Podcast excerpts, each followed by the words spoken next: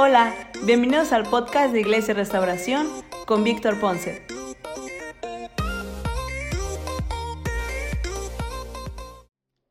Hola, buenos días, ¿cómo están? ¿Está contento? ¿Se peinó? ¿Se bañó? ¿Se desenredó el pelo? Yo también, yo no sé por qué se ríe, pero yo también. Por fe, es que ahora voy a hablar sobre la fe. Iba a hablar sobre otra cosa, pero el viernes, ¿quién estuvo aquí el viernes? Levante su mano. Ahora, ¿quién no estuvo el viernes? Levante su mano. Y se la perdió, ¿eh? Nuestra pastora nos dio un, un buen mensaje sobre la fe, sobre una fe que asombra a Jesús por la fortaleza de, esa fe y una fe que asombra a Jesús también, pero por la incredulidad, por el nivel de incredulidad. Y yo me fui desafiado por, por la palabra de nuestra pastora y tenía otro tema para el día de hoy, pero cuando terminó el tema le dije a los que vinieron, iba a predicar sobre una cosa el domingo, pero ahora voy a predicar sobre la fe. Y es por eso que cambié un poco el tema, pero yo creo que Dios va a hacer algo ahora. ¿Lo cree? ¿Sí lo creo más o menos? Ok, dígale a su cara entonces que sí lo cree. No se crea, ¿le parece si hacemos una oración para arrepentirnos y para que Dios nos hable ahora? ¿Sí? Cierra sus ojos. Padre, te doy gracias porque tú eres fiel y tú eres bueno siempre. Te pedimos en el nombre de Jesús que hagas algo extraordinario y poderoso, Señor, en esta mañana. Que hagas algo realmente increíble. En el nombre de Cristo Jesús, háblanos. Es tu palabra la que importa. No son mis pensamientos, no es mi palabra. No dependemos de mí.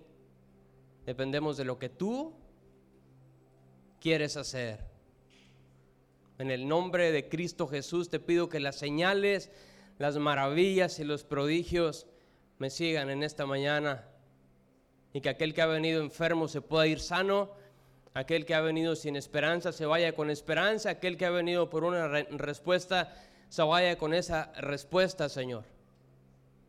En el nombre de Cristo Jesús, todos juntos decimos, amén, amén, amén. Pues bueno es Dios. Y quiero iniciar esta palabra poniendo el temporizador porque luego me, se me va el tiempo. Lo puse en una hora y cuarto, ¿está bien? Sí. El tema de esta mañana es su palabra en tu boca. Su palabra en tu boca. Y quiero empezar con una historia que aparece ahí en primer libro de Reyes, capítulo 17, verso 17 al 24. Estamos hablando sobre Elías. Elías acababa de llegar a la casa de una viuda después de haber sido alimentado por unos cuervos y que se había secado un, un arroyo donde él tomaba agua. Y Dios le, di, le dice que se mueva a otro lugar.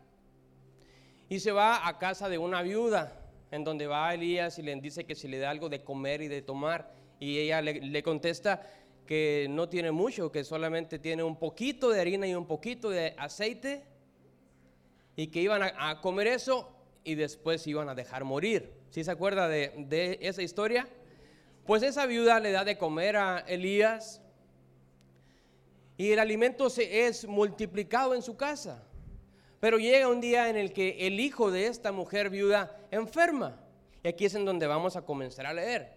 Dice, tiempo después el hijo de la mujer se enfermó. Cada día empeoraba y finalmente murió. Entonces ella le dijo a Elías, ay, hombre de Dios, ¿qué me ha hecho usted? ¿Ha venido aquí para señalarme mis pecados y matar a mi hijo? Pero Elías contestó, dame a tu hijo. Entonces tomó el cuerpo del niño de los brazos de la madre, lo cargó por las escaleras hasta la habitación donde él estaba alojado y lo puso sobre la cama.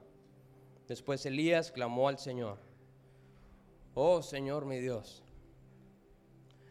¿por qué le has traído desgracia a esta viuda que me abrió su casa al provocar la muerte de su hijo? Entonces Elías tendió al niño se, tendió sobre el niño tres veces y clamó al Señor, oh Señor mi Dios, te ruego que le devuelvas la vida a este niño. El Señor escuchó la oración de Elías y la vida volvió al niño y revivió. Entonces Elías bajó al niño de la habitación en el piso de arriba y se lo entregó a su madre mira, le dijo, tu hijo vive. Entonces la mujer le dijo a Elías, ahora estoy convencida de que usted es un hombre de Dios y que de verdad el Señor habla por medio de usted. Otra versión dice en ese último verso, entonces la mujer dijo a Elías, ahora conozco que tú eres varón de Dios y que la palabra de Jehová es verdad en tu boca. La palabra de Jehová es verdad en tu boca. Aquí vemos una historia de una mujer eh, viuda, ya había pasado por un dolor grande, había fallecido su esposo, y era una mujer que tenía escasez, solamente tenía un poco de harina, tenía un poco de aceite, y yo creo que era una mujer que sufría. De, de pronto llega un hombre que dice ser un hombre de Dios, Elías, y le dice, me das de, comer y de tomar. Y ella ve su condición y, y dice, pues tengo bien poquita harina y poquito aceite. Pero está bien, te voy a dar. Íbamos a comer esto y nos íbamos a dejar morir porque la situación es complicada. No tengo un trabajo, no tengo un ingreso desde que mi esposo murió nuestras condiciones han empeorado. Y la situación de esa mujer era realmente complicada. Entonces cuando le abre la puerta a Elías y se hospeda en su casa, dice la historia que el niño se, se enferma y cada día está peor. Yo me imagino que Elías tuvo que haber orado por el niño. Vio la aflicción, y tal vez él se acercaba a orar por el, por el niño. Pero llega el momento en el que la madre tiene a su hijo en los brazos y el niño está muerto. ¿Te imaginas el sufrimiento de esa señora? Acababa de pasar por un proceso complicado con su esposo, no tenía comida en su casa, había escasez, y tiene a su niño en sus brazos y se muere. Y le dice, oye, hombre de Dios, tú has venido para señalarme mis pecados y para hacer que mi hijo muera. Entonces Elías se acerca con la señora y le, pide el cuerpo de, del niño y sube a su cuarto y lo pone en la cama. Yo no sé qué habrá pensado Elías lo tendió ahí en la cama y se puso sobre él y le dijo, Señor, ¿por qué trajiste esta desgracia a esta mujer? Si me abrió la puerta a mí, ¿por qué le trajiste esta desgracia de que murió su hijo? ¿No has visto el sufrimiento que ha pasado y me abrió la casa, confió en ti y has traído muerte? Y dice que Elías se tiende sobre el niño tres veces. Ora por el niño tres veces. Y le dice, Señor, haz volver el alma a este niño. Y ora una vez. Y lo ve y no pasa nada. Y vuelve a hacerlo otra vez. Se, pone sobre él y dice, Señor, trae vida de nuevo a este niño. Y se levanta y lo ve y el niño sigue muerto, sigue frío. ¿Te imaginas la incredulidad que tenía Elías en ese momento? No sabía si se iba a pasar, si no iba a pasar. La mujer esperando ahí abajo y ya estaba orando por el niño y el niño no se despertaba. Y dice, voy a hacerlo otra vez. Se tiende otra vez sobre el niño y vuelve a orar y le dice, Señor, haz que el alma vuelva a su cuerpo y reviva al niño. Y de pronto el niño abre los ojos. ¿Imaginan la cara de Elías? Así como la que tiene usted. ¿Imaginas Elías viendo al niño abrir los ojos? Lo ve, lo toma. Imagina, córrele con tu mamá. Córrele con tu mamá. Ahora te imaginas la cara de la señora. Estaba ahí abajo llorando, desesperada, pensando un montón de cosas y de repente escucha por las escaleras que van bajando unos piecitos. Y de repente ve al niño y lo abraza. Y me fascina el verso que dice, entonces la mujer dijo a Elías, ahora conozco que tú eres varón de Dios y que la palabra de Jehová está en tu boca. Ahora conozco que tú eres un varón de Dios y que la palabra de Jehová está en tu boca.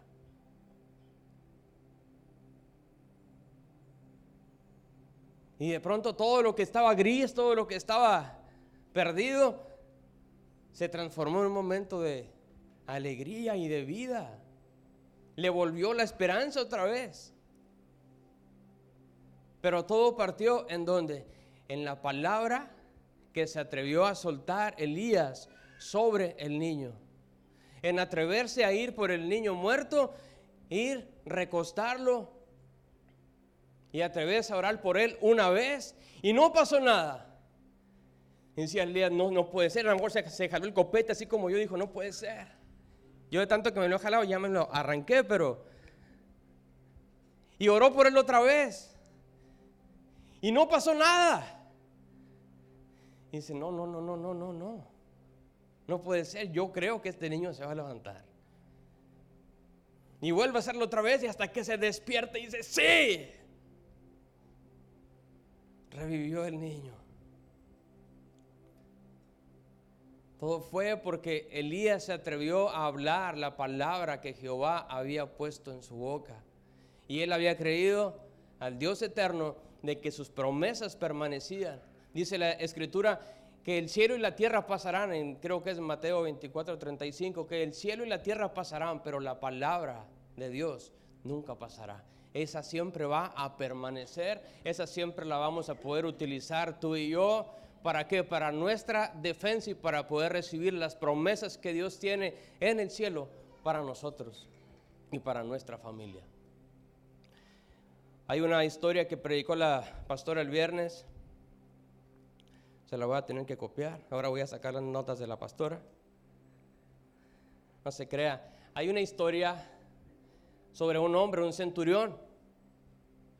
Y va con Jesús y le dice, tengo a un criado muy enfermo en casa, paralítico y está siendo atormentado. Voy a ir a tu casa y este siervo, este criado, va a ser sano. ¿Y alguien se acuerda que le contestó el hombre? Le dice, no soy digno de que entres bajo mi techo, pero solamente di la palabra y mi criado va a ser sano. Entonces Jesús se queda viéndolo. Es donde dice la pastora el viernes que Jesús hizo una cara de asombro. Se asombró de la fe de este hombre. Dice, está creyendo que si yo digo la palabra en este mismo instante, aquel hombre que está allá va a ser sano. Entonces Jesús dice la palabra. Y este hombre, este centurión, va a su casa y lo encuentra sano. Y le, dice, a tales horas este hombre fue sano. Y fue justo en el momento en el que Jesús dijo la palabra. Y lo más maravilloso de todo esto es que un día Jesús dijo, conviene que yo me vaya, porque cuando me vaya vendrá el Espíritu Santo sobre todos ustedes y cosas más grandes que las que yo he hecho las podrán hacer. ¿Quién? Todos ustedes. ¿Por medio de qué? Por medio de su palabra. Un tiempo, hace algunos años, me invitaron a predicar a una iglesia allá en Chihuahua, a una ciudad cerca de Cuauhtémoc. Me invitaron para allá, entonces fui para allá. Y días antes, en una oración, una pastora se me acercó y me dice, de, tus manos sale poder para sanar a los enfermos. Y yo dije, ok, está bien, está bien. Así como una palabra que te da alguien, nada más, ok, sí, lo creo, amén, aleluya. Y ese día que me invitaron a compartir, terminé el mensaje, entrego el lugar y cuando voy caminando hacia atrás me dice el pastor, hermano, yo sé que usted tiene el don de sanidad, puede venir a orar por los enfermos. Y yo dije, ¿ya este quién le dijo? Si yo no le he dicho a nadie, yo no he orado por los enfermos. Entonces ahí vengo para acá y le digo, sí, está bien, pastor. Se hizo una fila de enfermos. Y empecé a orar por los de este lado. Empecé a orar por uno y luego por otro y luego por otro. Y cuando iba por acá, el pastor se acercó con los que estaban de aquel lado. Y de pronto empezaron a testificar que Dios los había sanado. Entonces yo volteo y digo, no, ¿a poco sí? Y continué orando por los enfermos. Y salgo de ese lugar así, pero impresionado, asombrado por lo que Jesús había hecho, por lo que Dios había hecho. Le llamo a, mi pastor, pastor. Hubo sanidades. Y mi pastor dentro de todo, yo sentía la presencia, empezó a llorar el pastor y dice, de veras hubo sanidades. Era la primera vez que yo experimentaba las sanidades. Decía, qué chido. Entonces después, es que en Chihuahua así es chido. Ahorita les leo Mateo 8:8. Yo dije, qué chido. Y empecé a estudiar un poco acerca de la palabra de Dios. Esto se los he contado a algunos, tal vez a la mayoría. Empecé a leer la palabra de Dios en donde dice que Jesús cargó en la cruz que nuestros pecados enfermedades y dolencias. Entonces yo dije, ok, si Jesús cargó en la cruz las enfermedades, los pecados y las dolencias, ¿por qué no utilizo esa palabra, creyendo esa palabra, para sanar a los enfermos? ¿Por qué? Porque todos sabemos que en la cruz Cristo pagó por las enfermedades y por los pecados, ¿cierto o no? Todos lo sabemos. Todos lo sabemos y todos lo creemos. Creemos en esa palabra, pero no hemos practicado esa palabra. Por ejemplo, ¿cuántos creen que Dios puede sanar a un paralítico? Levante su mano. Déjele arriba, alto, alto, alto, alto, alto. Ahora, déjele arriba los que han orado por un paralítico. ¿Ya? Ese es el problema de la iglesia, que, que, creemos en lo que está escrito, pero no creemos que la palabra la podemos utilizar de verdad y que la palabra de Jehová puede hacer un efecto a través de nosotros en otras personas. Entonces yo dije, ¿por qué si Jesús sanaba a los enfermos? Y aquí dice que Jesús ya pagó en la cruz y dice que cosas mayores vamos a hacer nosotros. ¿Y por qué Él solamente decía una palabra y los hombres eran sanos?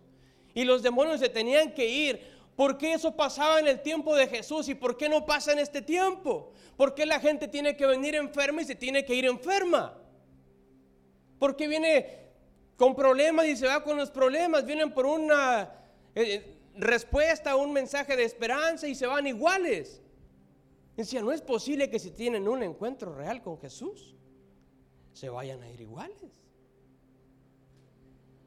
No es posible.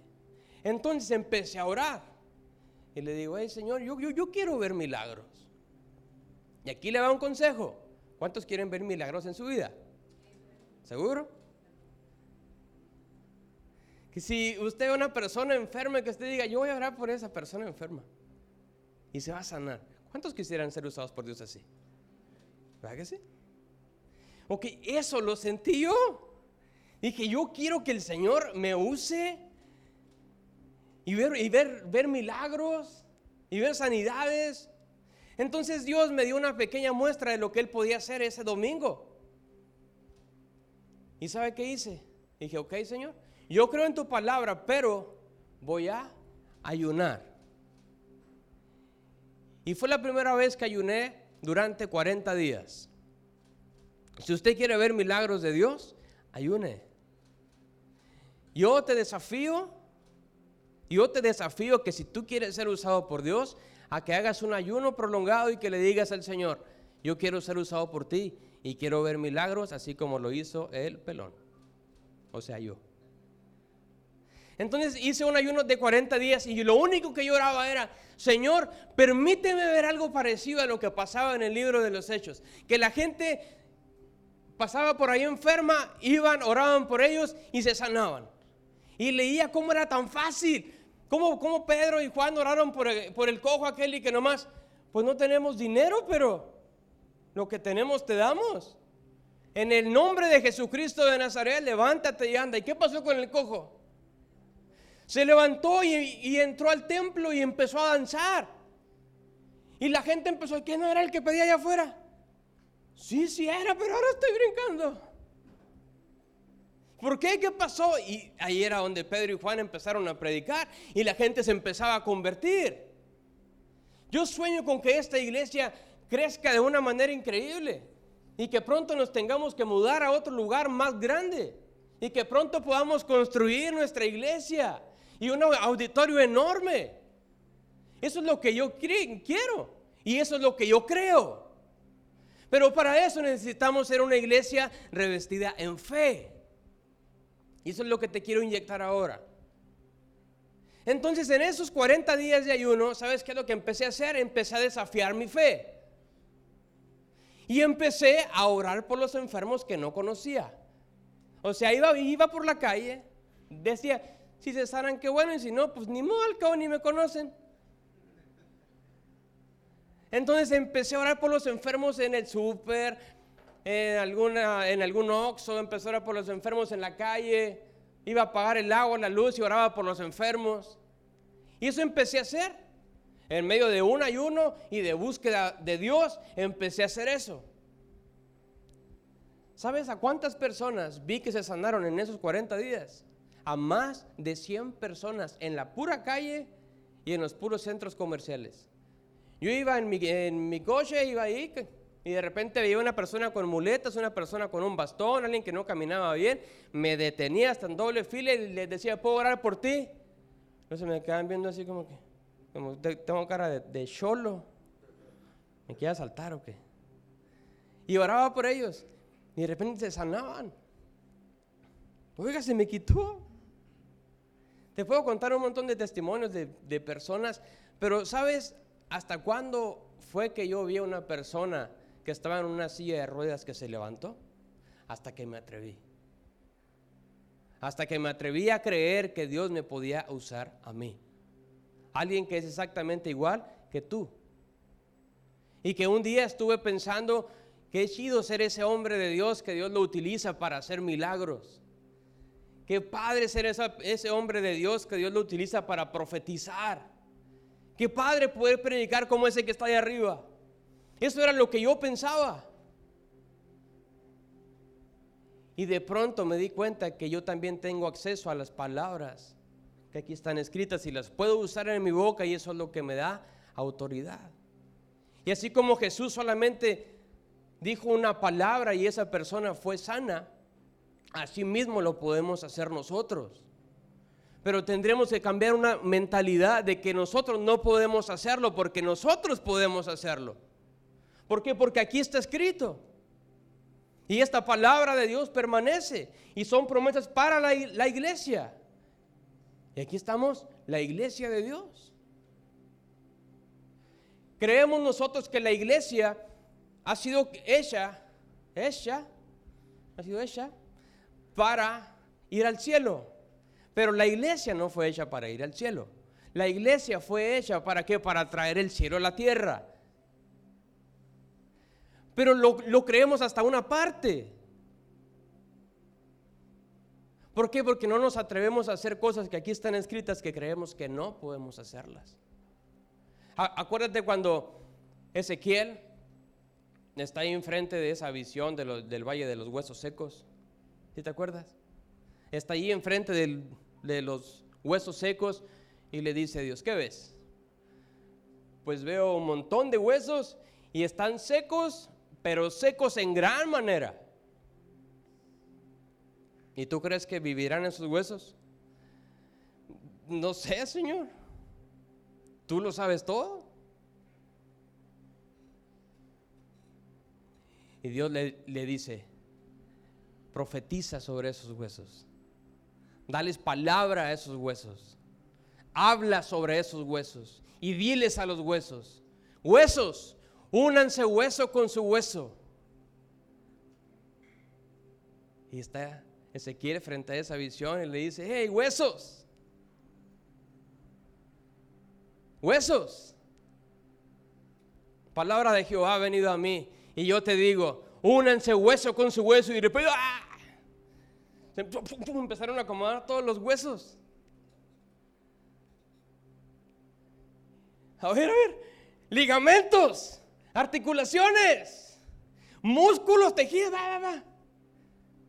y, se empezaron a formar y se levantaron. Pero ¿de dónde partió todo? De la palabra que se atrevió a soltar Ezequiel sobre esos huesos. Entonces, ¿qué es lo que tenemos que hacer nosotros? Atrevernos a soltar la palabra sobre las personas que necesitan escuchar la palabra de Dios. Porque allá afuera hay un montón de personas, hay un montón de familias, hay un montón de matrimonios de jóvenes, de niños, de personas que están a punto de suicidarse, de personas que están a punto de colapsar matrimonialmente, de personas que se quieren ir de su casa, de personas que quieren tirar todo. Y lo único que necesitan es escuchar una palabra de parte de Dios. Y la palabra que ellos necesitan está en tu boca y en mi boca. Yo sueño con que Cancún sea transformado y Quintana Roo y México. Yo quiero un avivamiento en nuestra ciudad, en nuestra iglesia. Pero ¿sabes cómo se llega a eso? Comenzando por nosotros, creyendo que nosotros somos portadores de la gloria de Dios y que nosotros somos capaces de hacer cosas. Como predicó una vez la pastora, creo hace algunos años que la seguía por Facebook. Cuando, cuando, cuando Pedro se bajó de la barca, creo que fue la pastora o el pastor, que Pedro se bajó de la, de la barca y caminó sobre las aguas. Y uno de ellos escribió, atrévete a hacer cosas que otros solamente soñaron hacer. Imaginan la cara de los otros discípulos viendo a Pedro caminando por las aguas y los Pedro caminando. Nomás Jesús y Pedro caminaron sobre las aguas, pero él se atrevió a hacer cosas que los otros solamente soñaron hacer. Yo te invito a que te atrevas a hacer cosas que los demás solamente sueñan hacer o que quizás tú ahorita estás soñando poder hacerlo. ¿No se te antojaría que esta iglesia fuera reconocida porque entran personas sin esperanza, con suicidio en su mente, enfermos en una silla de ruedas y que se vayan caminando? Y que cualquiera de nosotros podamos orar por ellos y que la presencia de Dios descienda y los libere. Que lleguen los endemoniados, que llegue, quien llegue.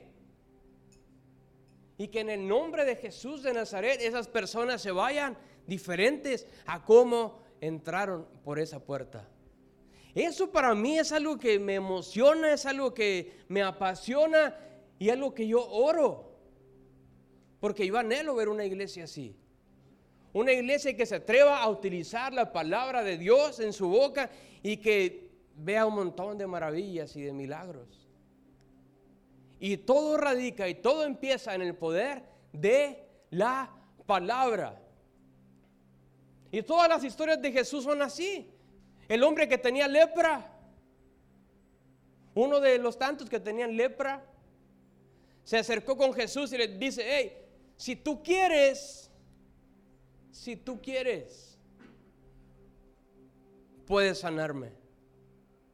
¿Y qué le contestó Jesús? Si quiero, sé sano. Y entonces lo tocó. Y dice, si quiero, sé sano.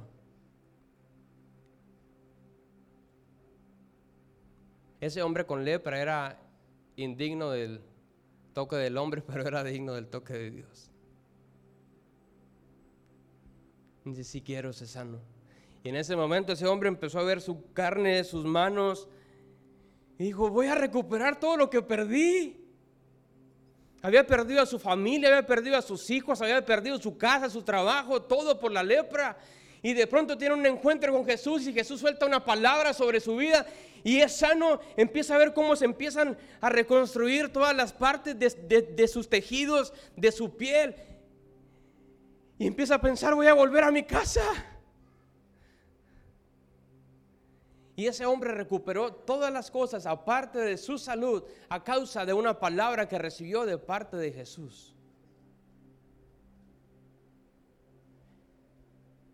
Y todo lo que vemos en el libro de los Hechos, todo lo que vemos a través de la vida de Jesucristo, todo se trata de abrir nuestra boca y de empezar a hablar, de empezar a utilizar su palabra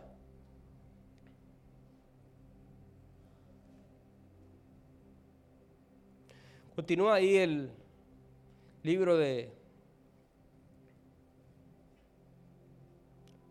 Reyes. ¿Me ayudas con el piano, Charlie? Por favor. Dice, luego Elías dijo a Acab, en primer libro de Reyes 18, del 41 al 45, se lo van a poner ahí en las pantallas. Dice, vete a comer y a beber algo porque oigo el rugido de una tormenta que se acerca. Entonces Acab fue a comer y a beber. Elías, en cambio, subió a la cumbre del monte Carmelo, se inclinó hasta el suelo y oró con la cara entre las rodillas. Luego le dijo a su sirviente, ve y mira hacia el mar. Su sirviente fue a mirar y regresó donde estaba Elías y le dijo, no vi nada. Tenía tres años sin llover por una palabra de Elías. Tres años de sequía por una palabra de Elías. Y de pronto Elías le, dice a su sirviente, ¿puedes ir a ver las nubes? Porque una grande tormenta se acerca. Tres años de sequía. Y va y sube al monte y observa y dice, no vi nada. Va con Elías y no vi ni una sola nube, no vi nada. Elías estaba orando, su cabeza entre sus rodillas. Y le dice, ve de nuevo. Y viene otra vez. No vi nada. Ok, Ve otra vez. Tres veces, cuatro veces, cinco veces, seis veces. Siete veces le dijo Elías que fuera a ver. Finalmente la séptima vez su sirviente le dijo, vi una pequeña nube como del tamaño de la mano de un hombre que sale del mar. Entonces Elías le gritó, corre y dile a Acab, sube a tu carro y regresa a tu casa. Si no te apuras, la lluvia te detendrá. Y se quedó viéndola así como que, si te dije que es el tamaño de, una palma de la mano. Y es que corra, que porque viene la tormenta, no ha llovido en tres años. Poco después, el cielo se oscureció de nubes. Se levantó un fuerte viento que desató un gran aguacero. Y acá partió enseguida hacia Jezreel. Aquí vemos que Elías lo manda una vez, dos veces, tres veces, hasta siete veces. Y de pronto ven una pequeña nube. Chiquitita, chiquitita. Como una mano. La palma de una mano. Pero la fe de Elías, en la palabra que él había soltado, le dijo, apresúrate porque viene una gran tormenta. Apresúrate porque viene una gran tormenta. Yo creo en el Dios al que yo le sirvo y viene una gran tormenta. A pesar de que solamente era un pequeño indicio de algo, Elías creyó que Dios había comenzado a hacerlo. Era una pequeña muestra de lo que Dios iba a hacer y Elías creyó en esa pequeña muestra. A lo mejor nosotros hemos perdido la fe porque no han pasado las cosas como hemos querido que pasen. Y hemos perdido nuestra fe porque la situación en la que estamos no es la mejor. A lo mejor nuestra familia no es la mejor, a lo mejor tu matrimonio no es el mejor. Pero puede haber un indicio que te diga a ti y a tu familia que se avecina una gran tormenta de bendición para ti y para tu casa.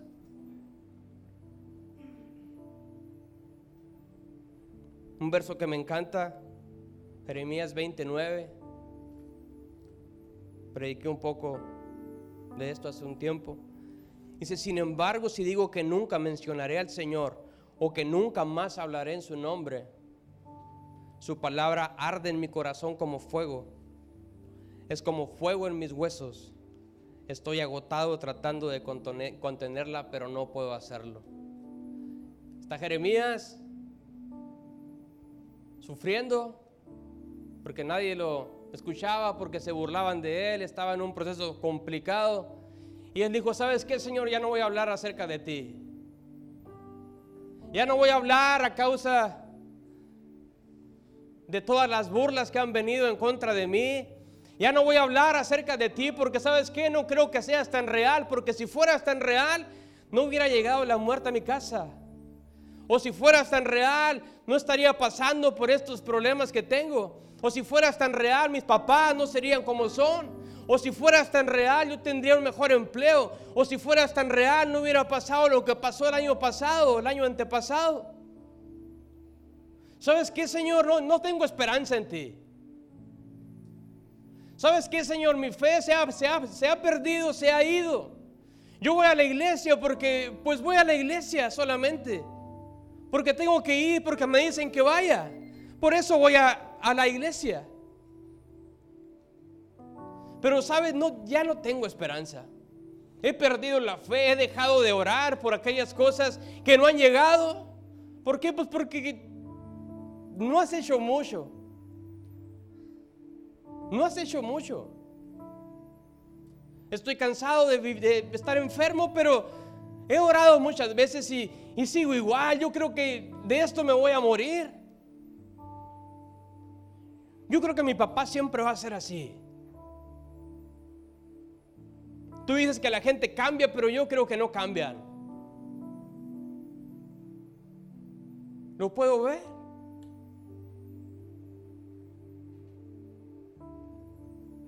Y Jeremías estaba en un punto similar en que le dijo a Dios, si digo que nunca mencionaré al Señor, o que nunca más hablaré en su nombre, su palabra arde en mi corazón como fuego. Es como fuego en mis huesos.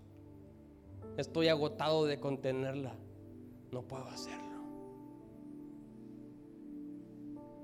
Jeremías dijo, ya no te voy a mencionar, no voy a hablar acerca de ti, pero él describe cómo siente la presencia de Dios y cómo siente la palabra de Dios en sus huesos que arden como un fuego y que no la puede contener. El punto está en que no veas las cosas con tus propios ojos, sino que lo veas por medio de la palabra de Dios. Y si la palabra de Dios dice que siempre va a estar contigo, si la palabra de Dios dice que va a permanecer por siempre y para siempre por encima de todas las cosas, debemos de creer esa palabra como iglesia. Debemos de creer esa palabra para nuestros hijos, para nuestra familia para nuestra propia bendición y para bendición de muchos otros. Y aunque estemos cansados, que nuestro corazón arda como fuego la palabra de Dios. Que nuestros huesos no lo podamos contener. Esa era la lucha interna que tenía Jeremías. Y a veces nosotros estamos en ese punto. Pero lo que vio Elías fue un pequeño indicio de que una bendición grande y poderosa venía. Veo una pequeña nube chiquita, pero algo está haciendo Dios ya.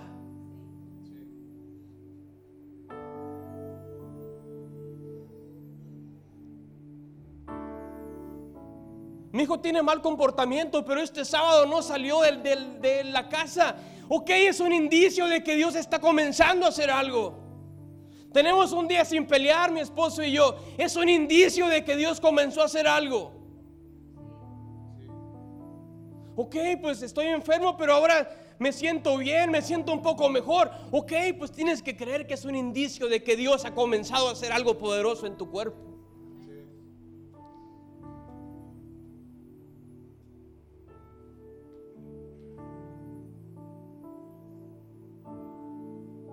Tenemos que empezar a manifestar esa fe poderosa. No puede venir nadie y nada a apagar esa fe que Dios ha depositado sobre nuestras vidas. No nos tenemos que dejar vencer así nada más. No tenemos que estar solamente sentados esperando a que Dios haga algo. No, nos tenemos que levantar y tenemos que defendernos. Ese hombre empezó a defender un terreno de lentejas y mató a un montón de hombres y su espada quedó pegada en sus manos, donde él estaba defendiendo lo que el Señor le había entregado. Dijo, aquí nadie se va a meter, aquí nadie se va a meter porque esto es lo que el Señor me ha confiado a mí. Si Dios te ha confiado tu familia, tú dices, aquí nadie se va a meter. Y venga lo que venga, yo lo voy a defender. Se han metido a mi matrimonio, se han metido a mi familia, se han metido en mi cuerpo. ¿Sabes qué? En el nombre de Jesucristo de Nazaret yo me levanto a pelear en esa fe que tengo y que arde como fuego en mis huesos. Porque nada ni nadie podrá contenerla. Tenemos que ser una iglesia que viva esa fe, que transmita esa fe. Porque Dios es real.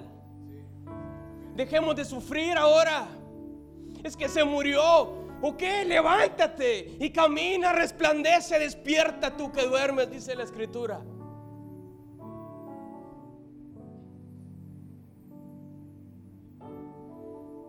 Los procesos son para agrandar nuestra fe. No significa que Dios no ha estado. Significa que Dios está. Que Dios está. Y todos tenemos que ser procesados. ¿Para qué? Para que nuestra fe crezca. Y por medio de esos procesos nuestra fe crece, aumenta y crece y crece y crece para decirle a otros que no tienen esperanza que verdaderamente hay esperanza.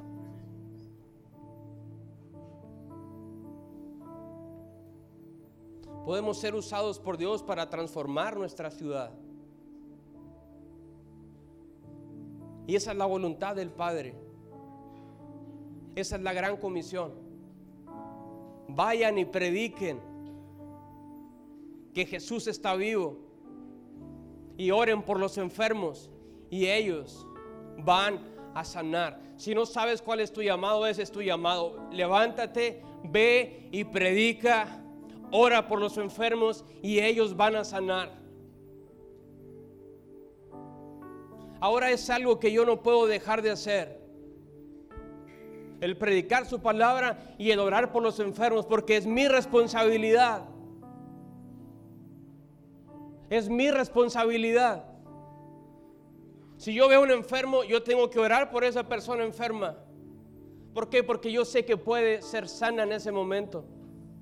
En donde estemos, estemos de vacaciones, estemos en la playa, estemos en la casa, en donde estemos, siempre tenemos que orar por las personas. Esa es nuestra responsabilidad y yo oro para que la iglesia se sienta incómoda cuando vea a una persona en necesidad y que tenga que acercarse a decir, ¿me permites orar por ti? me permites orar por ti. Y no es algo que solamente Dios haya depositado en mí o en ciertos hombres. Es algo que Dios ha depositado en su iglesia y tú eres parte de la iglesia. Tú eres la iglesia, tú eres el pueblo. Tú eres. No es nadie más, eres tú. Eres tú quien tiene que experimentar esa fe.